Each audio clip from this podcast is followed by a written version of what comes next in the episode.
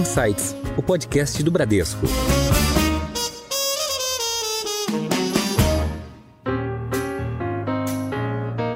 Olá, bem-vindos a mais um episódio do Insights, o seu podcast semanal que provoca um novo jeito de pensar. Eu sou a Priscila Forbes e hoje vamos falar sobre a indústria automobilística. A indústria automobilística está passando por uma revolução nos últimos anos e em 2021 ela tem enfrentado uma falta generalizada de semicondutores. Mobilidade, carros elétricos e redução das emissões de carbono são apenas algumas das mudanças que estão mexendo com o setor, mas não são as únicas.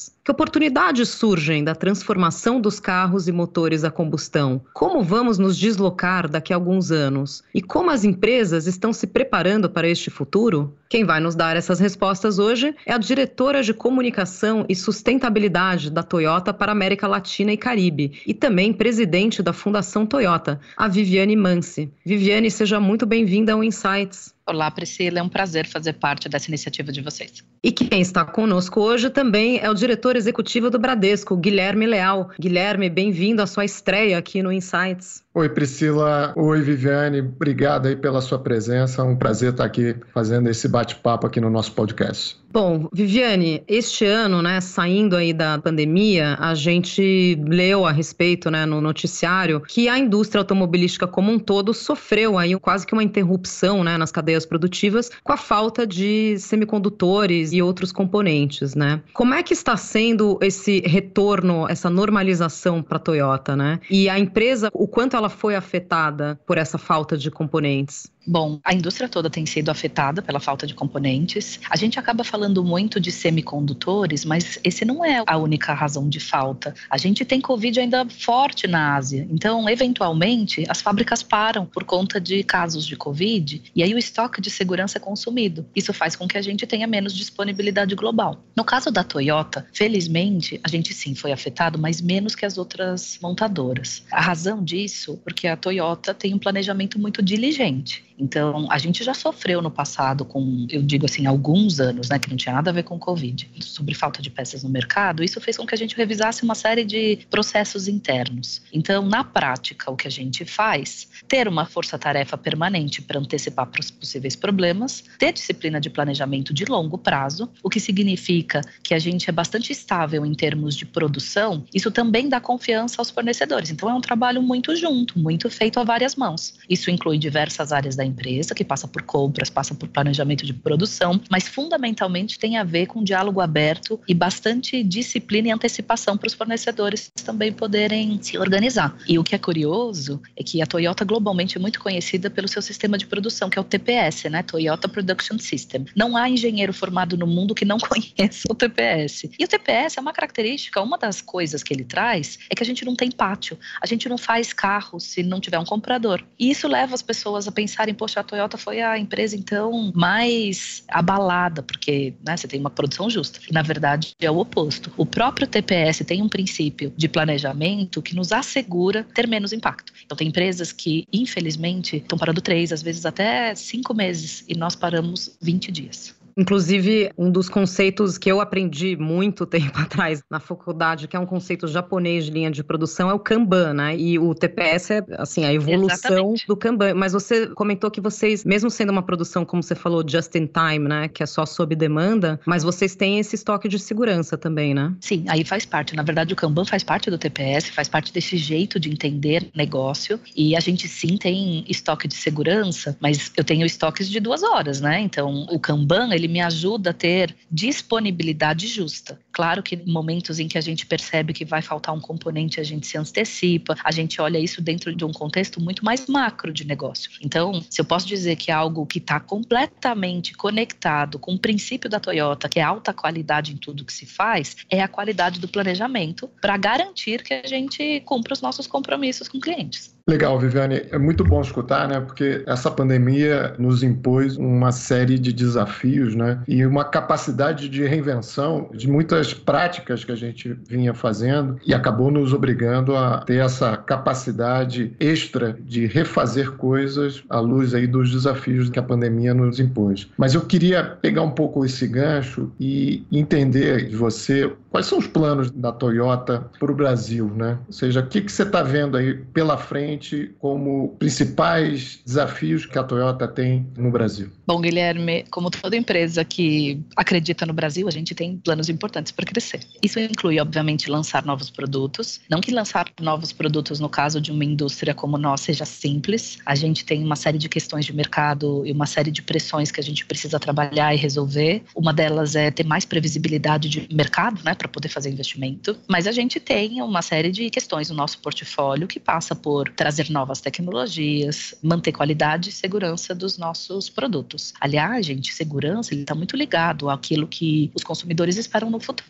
Né? A gente tem uma visão lá na frente de ter zero acidentes, por exemplo. Claro que isso não depende unicamente né, da montadora, dessa parte da equação, mas a gente trabalha para isso. E a gente, obviamente, pensa no mercado interno, mas a gente também tem muito potencial de exportação. Então, a gente olha o mercado da América Latina como um todo. Hoje a Toyota exporta para 22 países, o que não é comum nesse mercado. Quando a gente olha as automotivas no Brasil, elas estão basicamente focadas no mercado local, tem pouca exportação. E a gente tem esse campo de oportunidade porque, claro, vocês devem imaginar que transporte é um custo elevado, porque o carro é pesado, nós não estamos falando de algo que você leva no bolso, e poder ter uma operação na América Latina que abasteça todo esse mercado é bastante relevante. E quando a gente olha para o futuro também, a gente tem outros compromissos. A gente olha toda a dimensão de neutralidade de carbono, a gente olha a transformação dessa indústria numa indústria de mobilidade, porque tem gente que ainda quer comprar carro, mas tem gente que prefere usar um carro. Então a gente quer ser uma boa opção de escolha para esses dois tipos de consumidores. E claro, quando a gente olha de uma forma mais abrangente, isso está muito, vamos dizer assim, isso é uma marca de cultura japonesa. A gente fala, claro, né, de ter sucesso no negócio, mas isso não vem separado de ter felicidade das pessoas. Então a gente declara como a nossa missão espalhar felicidade em larga escala. Agora, eu tenho um tipo de carro que é premium, eu não tenho carro de entrada no Brasil, por exemplo. Então, eu tenho uma população muito grande que, de alguma forma, ouve meu nome, se envolve no meu processo produtivo, né, como empregados, mas não necessariamente compra um carro. Como é que eu sou uma empresa que cria valor para esses elos das cadeias? Então, essa é uma preocupação que a Toyota tem também e a gente trabalha de diversas formas. Viviane, você tocou na questão da emissão de carbono, né? E a gente tem visto a indústria automobilística fazendo investimentos vultuosos nos carros híbridos, né? e nos carros elétricos e também nos carros autônomos. Então, essa é uma nova era aí para mobilidade, né? Então, você pode falar um pouco sobre esses investimentos, especificamente no caso da Toyota, essas inovações no sentido de veículos menos poluentes? Essa é uma tendência no mundo, né, de a gente combater emissão de carbono. Para esta indústria é uma externalidade importante, porque a gente operou até hoje, né, com combustíveis fósseis, não exclusivamente. A Toyota é bastante pioneira na pesquisa de eletrificação. O primeiro carro elétrico do mundo, inclusive como protótipo, foi a Rave, que é um carro que existe no mercado até hoje, e nós estamos falando de um carro que foi disponibilizado há 30 anos. Então nós não estamos falando de uma pesquisa recente. Inclusive, do ponto de vista de volume global, o primeiro carro carro híbrido foi o Prius, que uhum. inclusive aqui no mercado brasileiro vendeu um bocado. Foi um sucesso de vendas, foi, né? O Prius foi. nos Estados Unidos vendeu muito, né? Na verdade, Priscila, ele tem sido, né? Assim, quando a gente olha o mercado como um todo, a Toyota é líder do mercado de eletrificados no mundo. Isso significa que nós temos mais de 50 modelos, quase 60 na verdade, e nós já vendemos 18 milhões de unidades de veículos eletrificados. Agora, a gente ainda precisa esclarecer um pouco disso para a população em geral, porque na verdade verdade, quando você fecha os olhos e você tem uma memória do que seria um carro eletrificado, provavelmente a imagem que você tem em mente seria de um carro plugado na tomada, uhum. o que não é necessariamente a única solução que existe. Por exemplo, aqui no Brasil, as tecnologias que a Toyota oferece no Corolla, Corolla Cross, no Rave, enfim, toda a linha Lexus, são soluções que autogeram energia. Então você tem um motor flex, que é um motor a combustão normal, né, ou gasolina ou etanol, e você tem um outro, um terceiro motor no carro, que ele gera energia na frenagem e na aceleração. Ou seja, uhum. ele não depende depende de fonte externa de energia. Então, quando a gente olha a solução do híbrido aqui no Brasil, que é uma situação muito particular do país, né? O que é bom. Às vezes a gente olha o Brasil como patinho feio no meio de todo o caos, mas a gente tem o etanol que é completamente limpo, né, gente? A curva do etanol de produção, ela é limpa. Então, se eu tenho, por exemplo, um carro híbrido flex e eu abasteço com etanol, é o carro mais limpo do mundo. Porque às vezes a gente pensa no elétrico, ah, é um carro bateria. Só que se você pluga ele numa central de energia que não é limpa, ele polui. Custo uhum. de bateria, né? Assim, o impacto ambiental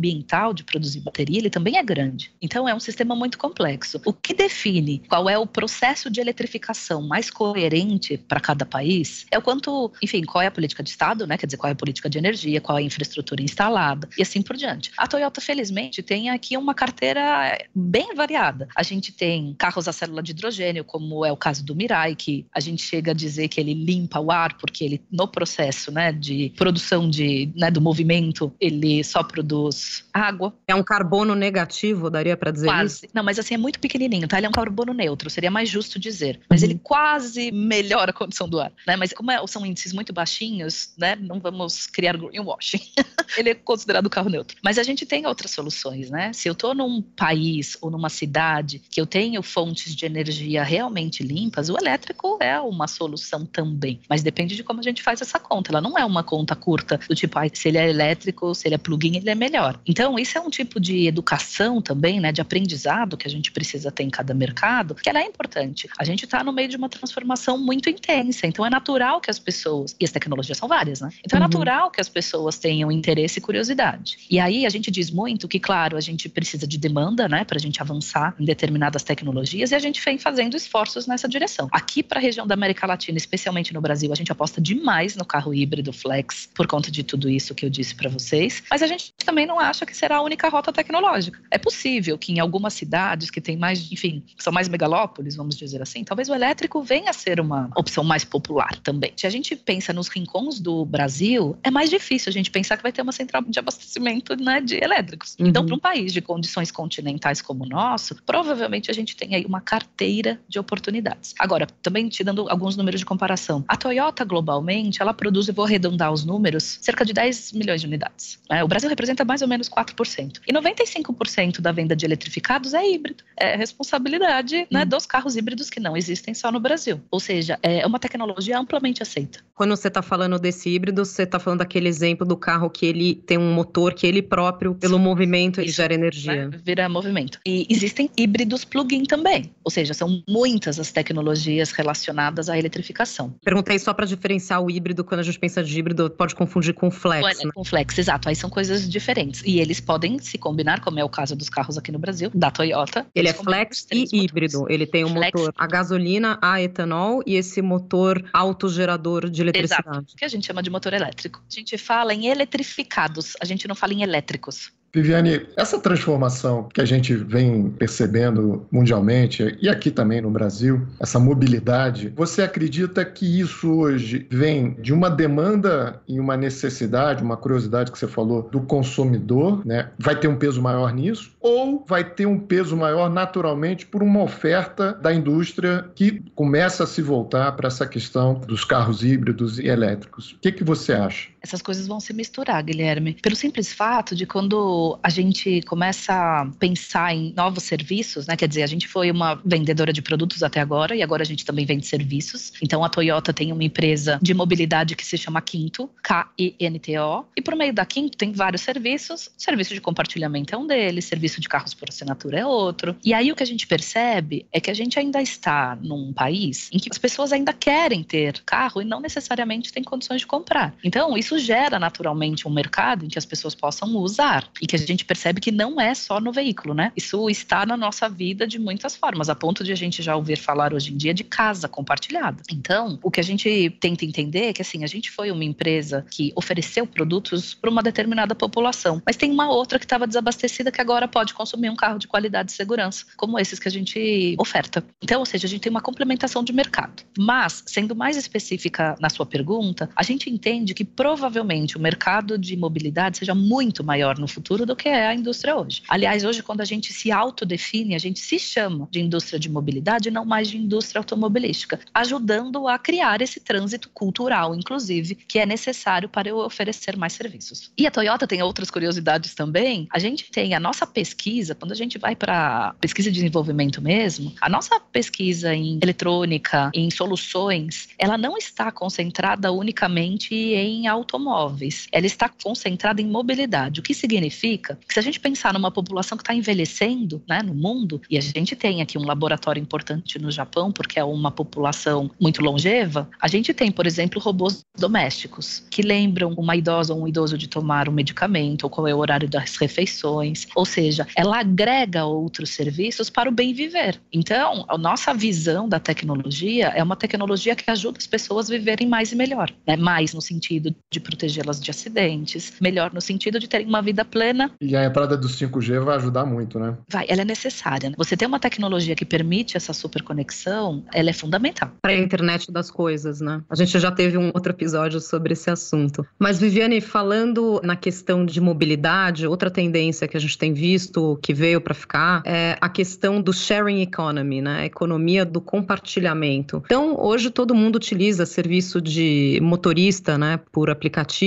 A gente vê nas locadoras, né, de automóveis também um novo serviço de aluguel de carros por períodos mais longos, né? Ou você pode chamar isso de assinatura de carros, né? E vocês têm um serviço desses, que é o Quinto. E isso é o futuro do setor. Você pode falar um pouco mais sobre o Quinto? Posso sim. A gente, de fato, enxerga isso como um campo de enormes oportunidades futuras. E hoje, a Quinta é uma empresa já global, né? Ela não está exclusivamente no Brasil, mas a gente já tem a Quinta operando em vários países da América Latina e Caribe. O nosso primeiro serviço é o Quinto Share, é aluguel de veículos. Isso começou em 2019, então é relativamente recente. Mas já tem 32 mil usuários, mais de 13 mil diárias e está presente em mais de 40 concessionárias. Ou seja, a pessoa interessada pode ir na concessionária e requerer o serviço e alugar por meio da Quinto Share, alugar por uma hora, por um dia, enfim, uma semana. E você tem uma gama variada de produtos da Lexus e da Toyota. Significa que, sei lá, eu quero ir num casamento, eu quero um carro mais legal para ir a um casamento, ou vou levar noiva. Você tem carros de luxo sendo ofertados ali por Quinto Share. Ah, eu quero um carro estilo picape, porque eu vou para a praia, eu vou para o campo no final de semana. Também pode alugar para períodos muito curtinhos. Além desse serviço, a gente também tem gestão de frotas. Qual que é o diferencial do serviço da Quinto para frotas? Primeiro, ele tem inteligência de TPS por trás, o que significa que você pode diminuir até 30% do custo da frota. Então, não é só o serviço do carro em si, mas a inteligência de uso adequado para o contexto que você tem. Se a pessoa tem um CNPJ, mesmo de microempresário, pode ter frotas a partir de um carro. E, finalmente, o que é recém-lançado, foi o mês passado, é a Quinto Personal, que tem a ver com assinatura de veículos por longo prazo, como você mesma mencionou. Ou seja, eu posso fazer uma assinatura de um ano ou dois anos. O diferencial desse serviço é que você pode, por exemplo, alugar um Yaris, porque ele tá ok para sua necessidade do dia a dia, e já vem junto uma possibilidade de você usar por alguns dias no ano um carro diferente. Ah, eu quero viajar, quero um carro maior, isso está incluído no seu plano. Você troca na concessionária o veículo, na verdade não troca, né? Você não devolve, você pega um extra para você uhum. fazer eventualmente uma viagem que você gostaria.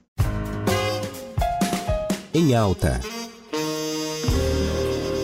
Agora, Viviane, a gente passando por uma mudança gigante, né, uma transformação no comportamento do consumidor e a gente tem um desafio da comunicação. Né? A indústria automobilística, a gente sempre se acostumou a, a ver a comunicação ligada à potência, ligada aos limites, aquela coisa que a gente está acostumado. E com essa transformação toda, como é que você vê esse desafio de chegar a esse novo consumidor né, com essa transformação toda? Como é que eu me comunico com ele? Como é que eu acesso? Como é o papel fundamental da comunicação nisso? Qual é a tua visão? Guilherme, essa pergunta é muito bacana, porque complicou tudo no final das contas. Porque o que acontece? A gente tem agora perfis muito variados de consumidores. Exemplo mais claro: tem aficionados por carros que gostam de ronco do motor. Tem novos consumidores que falam, para que isso? então, o que a Toyota começou a fazer, assim, a gente tem uma linha de produtos especial e uma unidade dentro da empresa, que é Toyota Gazoo Racing, que é a Toyota que investe em corrida, que tem né, na sua equipe, por exemplo, o Barrichello, que está na pista, que está aprendendo o carro no limite. Como é que a gente descobre coisas ali que se tornam depois benefícios para os carros de linha que vão para a rua normal? Então, é um grupo aficionado que gosta do ronco do motor, que gosta disso tudo. Então, a gente tem um tipo de comunicação para eles. Agora, eu também tenho um consumidor que está olhando as dimensões de sustentabilidade. Então, é um consumidor que olha qual é o consumo de energia, qual é a emissão que o carro faz, o silêncio que o carro produz, porque a experiência de dirigir um híbrido é uma experiência também muito diferente, né? Porque você escuta a roda no chão, porque é um carro absolutamente silencioso. Então, requer uma outra abordagem também. Então, essa é uma evidência do que a gente tem ouvido por aí, a gente mesmo fala na Toyota, de que comunicação se torna cada vez mais relevante, porque ela precisa ser direcionada, mas ela precisa ser também mais intensa para grupos diferentes. O que fica e reúne tudo isso, né, em torno de uma marca, são questões mais institucionais,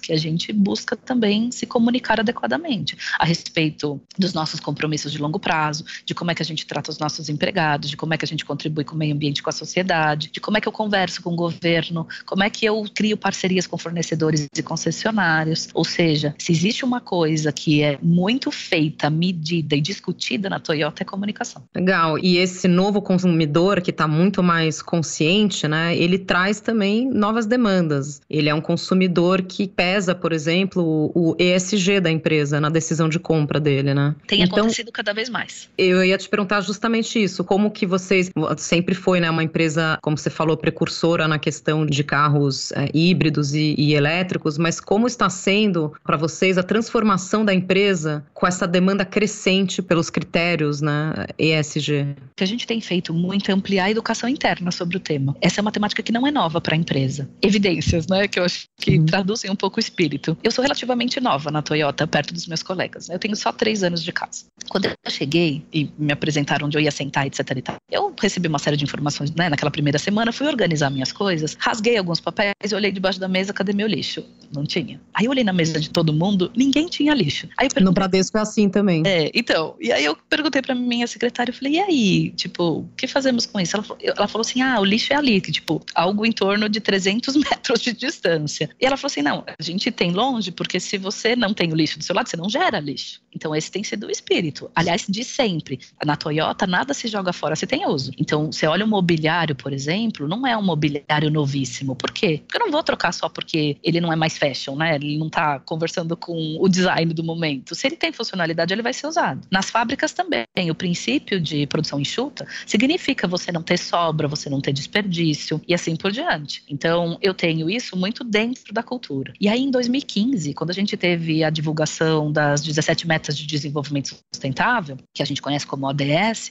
a Toyota também fez um, um anúncio, um compromisso global de a gente zerar carbono até 2050, por meio de seis grandes blocos de atuação, que passa por ser carbono zero nas plantas, na logística, nos concessionários, além de diminuição de água, de energia e de a gente viver em harmonia com a natureza. E a gente vem trabalhando intensamente sobre isso. Coisa positiva que aconteceu de lá para cá: tem mais tecnologia, o mundo fala mais sobre isso, a gente percebe consumidores mais atentos a essa dimensão e a gente começou a revisar essas metas que inicialmente eram para 2050 para 2035. Então, por exemplo, zerar carbono nas nossas fábricas, enfim, no mundo inteiro, né? Eu tenho 60 fábricas no mundo. Zerar carbono agora é um compromisso até 2035. Então, a gente tem revisado de uma forma contínua. E como é que a gente faz isso? Anualmente eu tenho um compromisso e a gente tem target anualmente para garantir que a gente chegue lá na frente e não perca o resultado. Porque esse é um, um, estilo, né? Na Toyota tudo é medido, tudo, né? Compromisso no papel, KPI é claro. Então a gente tem trabalhado de uma forma bem relevante nisso. Esse tema do ISD é um tema central em todas as empresas, né?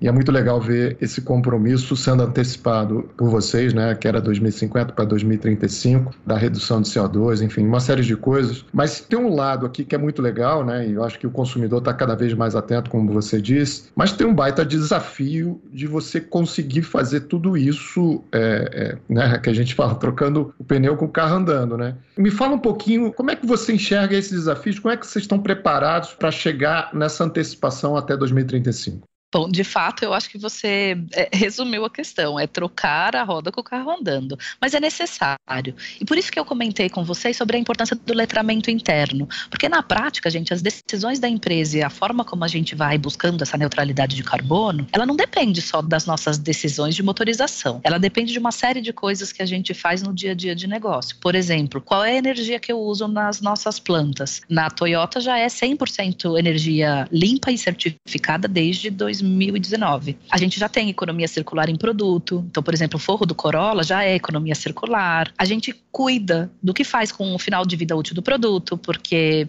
isso é um problema bem estabelecido no Brasil, né? Você tem uma frota muito grande e, tem uma clareza sobre o que acontece com o carro no final de vida útil, o que significa que ele vai para ferro velho, né? Então, isso não é exatamente finalização adequada de um produto. Então, são coisas que a gente vai usando e vai olhando, vamos dizer assim, envolvendo todas as áreas da empresa empresa, por isso que o letramento é importante. Várias das melhorias de processo que nós fizemos, que nos permite, mesmo aumentando a produção, diminuir o índice de uso, por exemplo, de água, vem do team member, da pessoa que está lá operando a máquina, porque ele entende a necessidade, ou ela, né? Porque felizmente eu tenho um volume de mulheres bem interessante, importante nas fábricas. A pessoa olha a dimensão, tem um insight, tem uma ideia, a gente implementa. Isso faz parte de concursos internos. Quando é relevante, ele vai para a região, é implementado em todas as fábricas da região, pode para o Japão como boa prática. A gente chama de Ocotem em casa, vai como um Ocotem e é implementado em todas as fábricas do mundo. Então, outro exemplo do que sai da operação. A gente tem vários processos dentro da fábrica que não usa energia. Você cria movimento usando energia cinética, né? A força, né? E contrapesos no próprio processo. Só que eu não tenho dois, gente. A gente tem quase 500 operando na, na fábrica. Usa menos energia, vem da engenhosidade das nossas pessoas, engenheiros, engenheiras ou não, ou quem está operando no dia a dia. Mas isso faz com que a gente tenha um olhar bastante completo a respeito dos campos de oportunidade. Está longe de ser simples, como você mesmo disse. Não dá para parar de fazer nada, a gente tem que fazer né, esses aprendizados em cima da linha, em cima da operação, mas a gente tem conseguido fazer isso de uma forma muito bacana. Em Foco.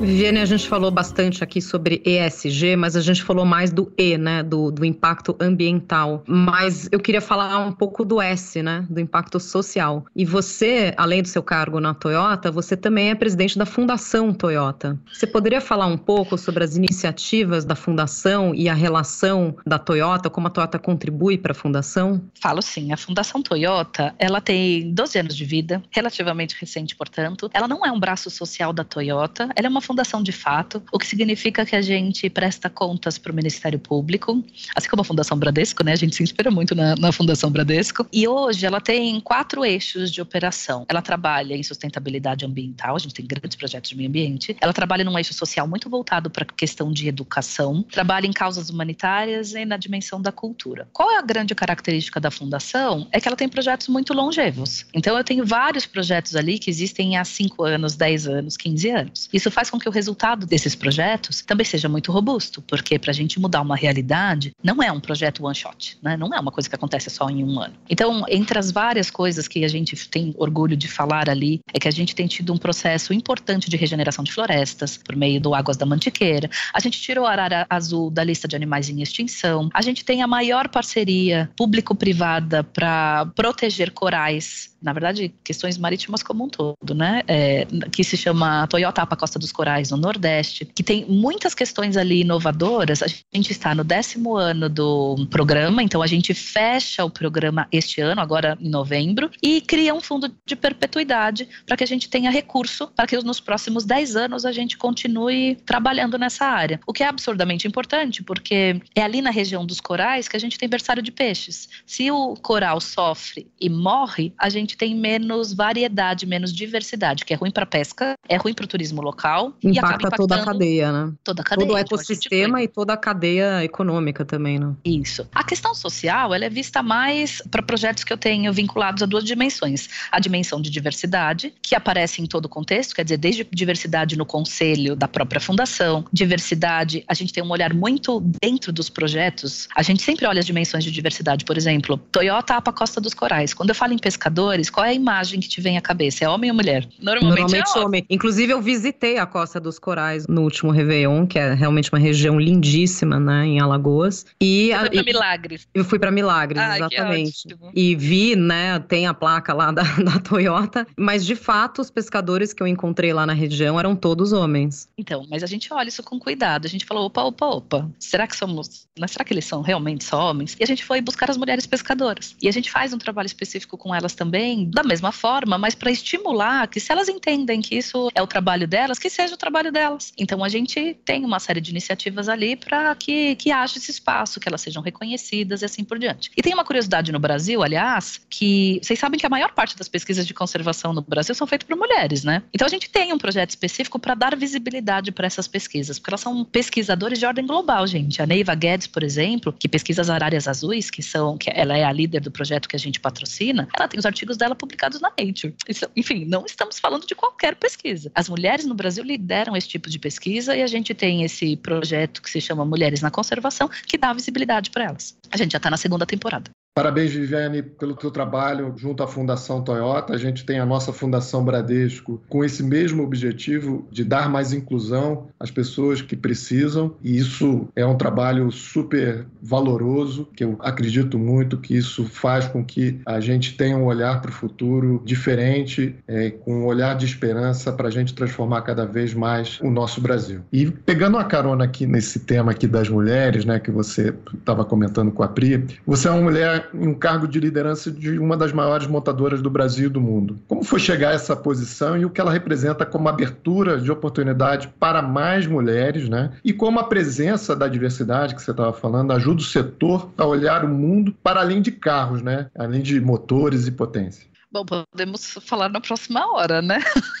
Mas vamos resumir isso em dois minutos. Olha, eu não estava esperando o convite da Toyota, vou ser muito franca com vocês, mas eu já vinha de outras áreas. Eu trabalhei em muitos setores diferentes. Trabalhei em indústria farmacêutica há muitos anos, depois eu fui para. Trabalhei em todos os tipos de energia, com exceção a nuclear. Trabalhei na construção civil, que também é muito masculina, e de repente chegou a Toyota. E eu fui para lá dentro de um desenho que queria mais diversidade já. E, e a empresa até comentou comigo na ocasião, falou: olha, a gente precisa aprender com você. Então a gente não sabe exatamente fazer isso, mas isso é um compromisso nosso e a gente quer melhorar. Então eu fui lá com um pouco, assim, com, com uma responsabilidade adicional por essa temática. E hoje a empresa é muito diferente, quer dizer, eu comecei, eu fui a primeira mulher executiva na Toyota. A gente tinha outros cargos, evidentemente, né? Mas como officer, eu fui a primeira mulher. E hoje eu faço parte do board da companhia. Então, isso de alguma forma, o resultado do meu trabalho, ele definitivamente ajuda as outras mulheres da empresa a verem que é possível, que é um campo de oportunidade para todos. Então a gente ter diversidade na empresa ajuda a isso no final das contas, as demais verem que é um campo seguro para atuar. E eu uso o meu espaço, as condições, as oportunidades que eu tenho de falar para estimular outras mulheres a, a cuidarem das suas carreiras. A Toyota tem feito um trabalho bem diligente de trazer mulheres. Por exemplo, a gente acabou de fazer uma contratação grande de pessoas para o terceiro turno que a gente anunciou para Sorocaba, que é a nossa maior planta hoje. A gente lá dentro chama de Gemba. Quase 40% das contratações são de mulheres. O que é excelente, gente, porque a gente desmistifica que operação é um lugar de homens. Então a gente tem uma série de atividades lá dentro, mas não exclusivamente com questões de mulheres. O que a gente também olha é, assim, diversidade cognitiva como um todo.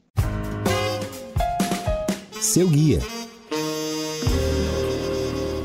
Bom, Viviane, a gente infelizmente está chegando ao final da conversa, mas a gente tem uma tradição aqui no Insights que é muito querida pelos nossos ouvintes, que é pedir sugestões de livros, filmes, séries ou qualquer outra dica educacional ou cultural que você possa compartilhar com os ouvintes. Gente, eu não sou boa em séries, viu? Eu sou ruim de TV. Eu não, não, não, me pega muito, mas eu acho que eu posso falar um pouco de livros. Primeiro porque eu publiquei 18, né? Então já deixa na cara que eu gosto da coisa, né? Mas, e eu leio muito também. E eu leio literatura, gente, não só livro técnico, porque eu acho que é uma forma de, de ampliar cultura e horizontes. Então, eu acho que fica até um pouco ligada à sua pergunta anterior, ou à pergunta do, do Guilherme sobre mulheres. Eu leio muitas mulheres, porque eu acho que é uma forma de a gente criar representatividade representatividade. A gente, sem querer, quando você olha em livros de negócio, se você revisar quem foram os autores, provavelmente eles tenham sido homens, inclusive, né? Uhum. Então eu leio muitas mulheres em literatura porque é uma forma. Eu cuido de 40 países e região Então, a questão cultural para mim, ela é relevante para entender negócio, entender as pessoas, criar empatia. Então, eu faço bastante isso. Mas no campo que eu milito mais, que é a questão da liderança em tempos de incerteza, tem um livro com esse mesmo nome da Meg Whitney que eu acho que é uma literatura obrigatória para a liderança de hoje. Ele não é um livro novo, é um livro que deve ter bem 10 anos, mas ele é um primor dentro desse, assim, da forma como a gente pode lidar com as angústias, ansiedades das nossas pessoas para liderarem melhor. E filme, eu acho que tem um filme também bem fora de mainstream, vamos dizer assim, que é Vermelha é a Cor do Céu, que é um filme italiano que eu não tenho a menor ideia de onde as pessoas possam achar isso, porque não deve estar na Netflix. Mas quem tiver a chance de achar um filme extremamente sensível para falar sobre o potencial humano, potencial das pessoas, aquelas que eventualmente a gente olha e está fora do que a gente acha que vai dar certo, mas dá muito certo. Então, eu acho que isso cria em nós uma determinada sensibilidade para a gente ser mais inclusivo, para a gente ajudar a criar um mundo em que todos tenham oportunidades, sabe? Então, seria a minha contribuição. Muito bacana. Guilherme, você quer também compartilhar algumas dicas suas? Olha, essa pandemia, é, diferente da Viviane, me, me trouxe um pouco mais para as séries, né? E um pouco da televisão mais dentro de casa. Assisti novamente um filme que eu adoro, que é o Irlandês, que é com Robert De Niro, The Irishman. Que é, que, é, que é, espetacular. É longo, mas é, é longo, né? São três horas no Netflix, mas é muito legal. Tô começando a ver uma nova série, que é Succession. É maravilhoso né? Succession. É, parece que tá, tá, né? Comecei a ver, tô no... Tem tudo a ver no... com governança corporativa e com isso, sucessão, isso, né? É, é bem interessante, é bem interessante. Ah. E livro, quando sobra tempo aqui, eu comprei há pouco tempo é, Princípios de Ray Dalio, né? E, e, eu tô lendo. É bem, é bem interessante, né? Esse acho que foi o livro mais citado aqui ao longo de todos os, os episódios, é. o Principles um pouco, do Ray Dalio. É, bem diferente aí do que a, que a Viviane falou, né? Mas é um pouco do que eu tô conseguindo fazer aqui, além de né, tentar ter um pouco de exercício, enfim, eu acho que essa parte física e mental, acho que ela é fundamental na saúde mental para a gente seguir nessa, nesse mundo cada vez mais agitado, competitivo, né? no mundo de, de muita transformação, que a gente tem que estar tá com a cabeça boa, né? Vou surfar nessa sua ideia. Fiquei animada com as suas sugestões. Muito bom. Nós conversamos hoje com a Viviane Mansi, diretora de comunicação e sustentabilidade da Toyota para América Latina e Caribe e também presidente da Fundação Toyota. Viviane, muito obrigada pela sua participação no Insights. Obrigada, gente. Foi um prazer conversar com vocês e sempre que a gente reflete um pouco, né, sobre as coisas dentro de casa, a gente amplia um pouco as oportunidades para fora, né? Então foi uma delícia conversar com vocês, ouvir as perguntas e compartilhar um pouco daquilo que a gente tem feito, sobretudo com muito amor. Eu queria agradecer também o Guilherme Leal, diretor executivo do Bradesco. Muito obrigada, Guilherme. Obrigado, Priscila. Obrigado, Viviane. Foi uma delícia estar aqui conversando e, e né, você é super inspiradora aqui nas suas palavras, no seu trabalho. Parabéns mais uma vez e a gente está sempre aqui, tem uma parceria longa, né, que a gente continua e admira muito o trabalho e a jornada, a trajetória vitoriosa da Toyota, tá bom? Muito obrigado. E vocês que nos acompanham já sabem, toda semana tem um episódio novo no seu Insights. Tchau, até a próxima.